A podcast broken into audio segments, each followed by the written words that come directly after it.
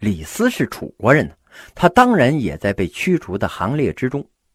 李斯刚要达到人生巅峰的时候，就出了这么一档子事儿，心里非常的郁闷。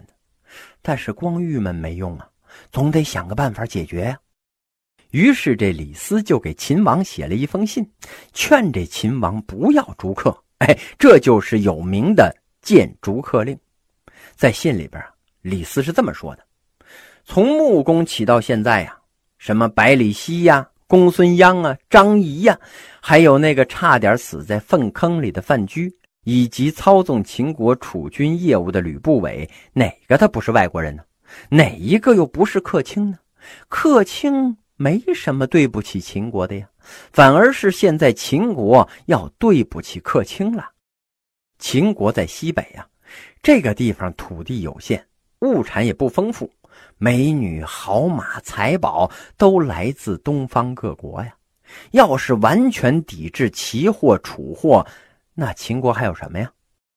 李斯这一封上书啊，不仅言辞恳切。而且确确实实地反映了秦国的历史和现状，代表了当时有识之士的见解。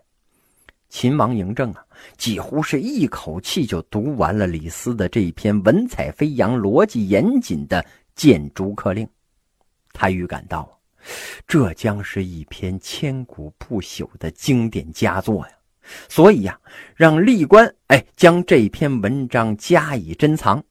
然后啊，又下令收回了逐客令，派人快马去追已经走了的李斯。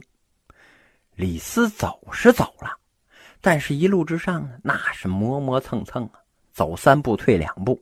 刚到骊山脚下，哎，离咸阳啊还没多远他就等到了这秦王的使臣了。看来呀，机会总是给有准备的人的。就这样，李斯重新进入了咸阳，成了司法部长了。而这个时候啊，秦王亲审郑国一案，郑国表示啊，这个韩国让秦国大兴水利建设，最初的目的确实是要消耗秦国，但是水渠修成之后呢，确实对秦国有利呀。秦王觉得这郑国的话呀很有道理，就让他继续主持这修水渠的工程，成全了后来闻名于世的郑国渠。郑国渠的建成啊，把关中变成了八百里秦川沃野，对于发展和繁荣秦国的经济起到了很大的作用。经过这次的反复啊，秦王仍然坚持招揽并重用外来的客卿。这些外来的客卿呢，也在秦国统一中国的过程之中发挥了重大的作用啊。取消逐客令之后不久啊，魏国的大梁人魏辽来到了秦国。当时的形势啊，是秦王已经把吕不韦干掉了，因为吕不韦权力太大呀，威胁到了秦王。特别是吕不韦跟自己的母后整天是勾三搭四的，传出去那也不好听啊。因此啊，秦王就把这吕不韦给干掉了，还幽禁了自己的母后。内忧解除之后啊。嬴政开始积极的向外扩张，东方各国是人人自危呀。这个时候，魏辽向秦王嬴政建议说：“呀，以秦国当前的力量，消灭东方各国是毫无问题的。但是如果各诸侯国联合起来，那结果可就不好说了呀。”所以现在咱们不要吝惜财物，得积极的向各国掌权的豪臣行贿，破坏他们的联合呀。秦王采纳了魏辽的计谋，在跟各国进行斗争的过程之中，此计呀取得了很好的效果。李斯正在步步高升的时候呢，忽然发现呢，哎，这秦王对他有点冷淡。一打听啊，哦。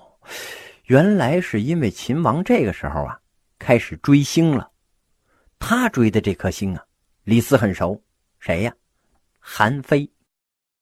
韩非是李斯的同学，同时呢，也是韩国的贵族。他也是荀子的学生啊。但是他不但继承了荀子的学说，还在此基础之上啊，结合法家的思想，形成了一套完整的君主专制理论。韩非呀。是战国末期的一位大思想家，这学问呢比李斯大得多，但是他说话呢有点结巴，不善于言谈，哎，就是能写呀。从荀子门下回到了韩国之后啊，韩非一看，哎呀，这个韩国实在是太弱了，就多次上书谏策，但是呢都没有被采纳。韩非发奋著书，哎，写了很多的名著啊。秦王嬴政在破获了郑国这一间谍案之后，通过一个偶然的机会，读到了韩非惊世骇俗的文章啊，佩服的那是五体投地，哎，就产生了想要跟这韩非见一面的愿望。嬴政啊，本来是以为写这篇文章的人已经死了，但是一打听，这个人现在在韩国活得好好的呀。于是嬴政就动用了三十万大军，急切的攻韩，非要见这韩非不可。这一仗啊，韩王被打的是稀里哗啦呀。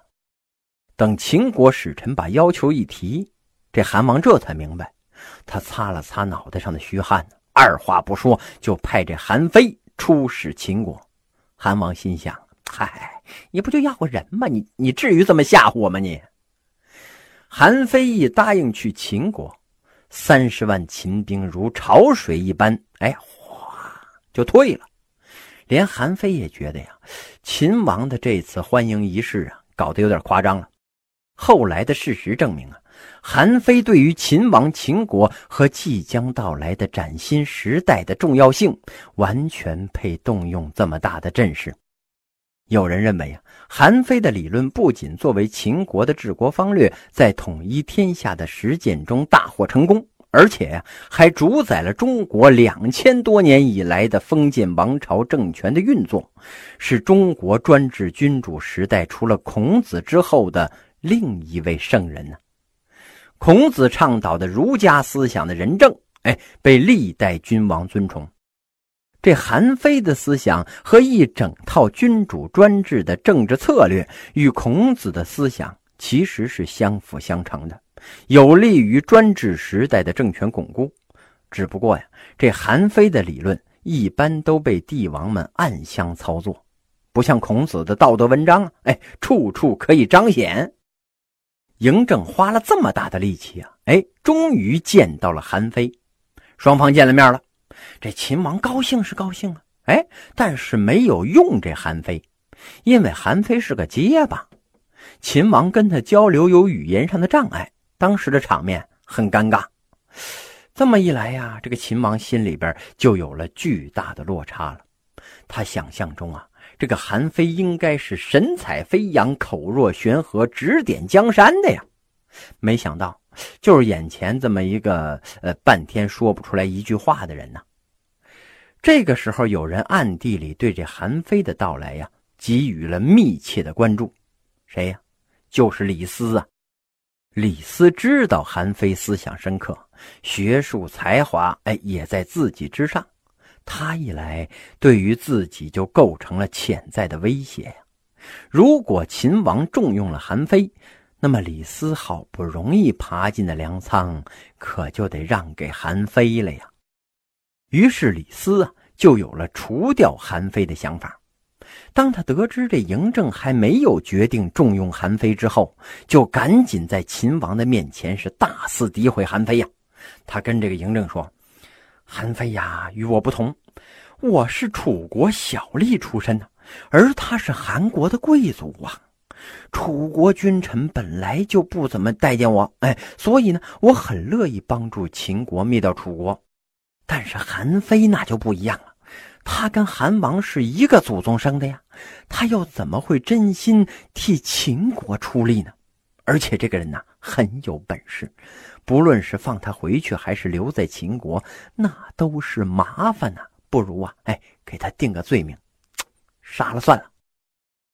这秦王啊。可能还在失落之中，他脑子一时没转过来，觉得这李斯的话呀，嗯，还有点道理，就把这韩非呀给下狱囚禁了。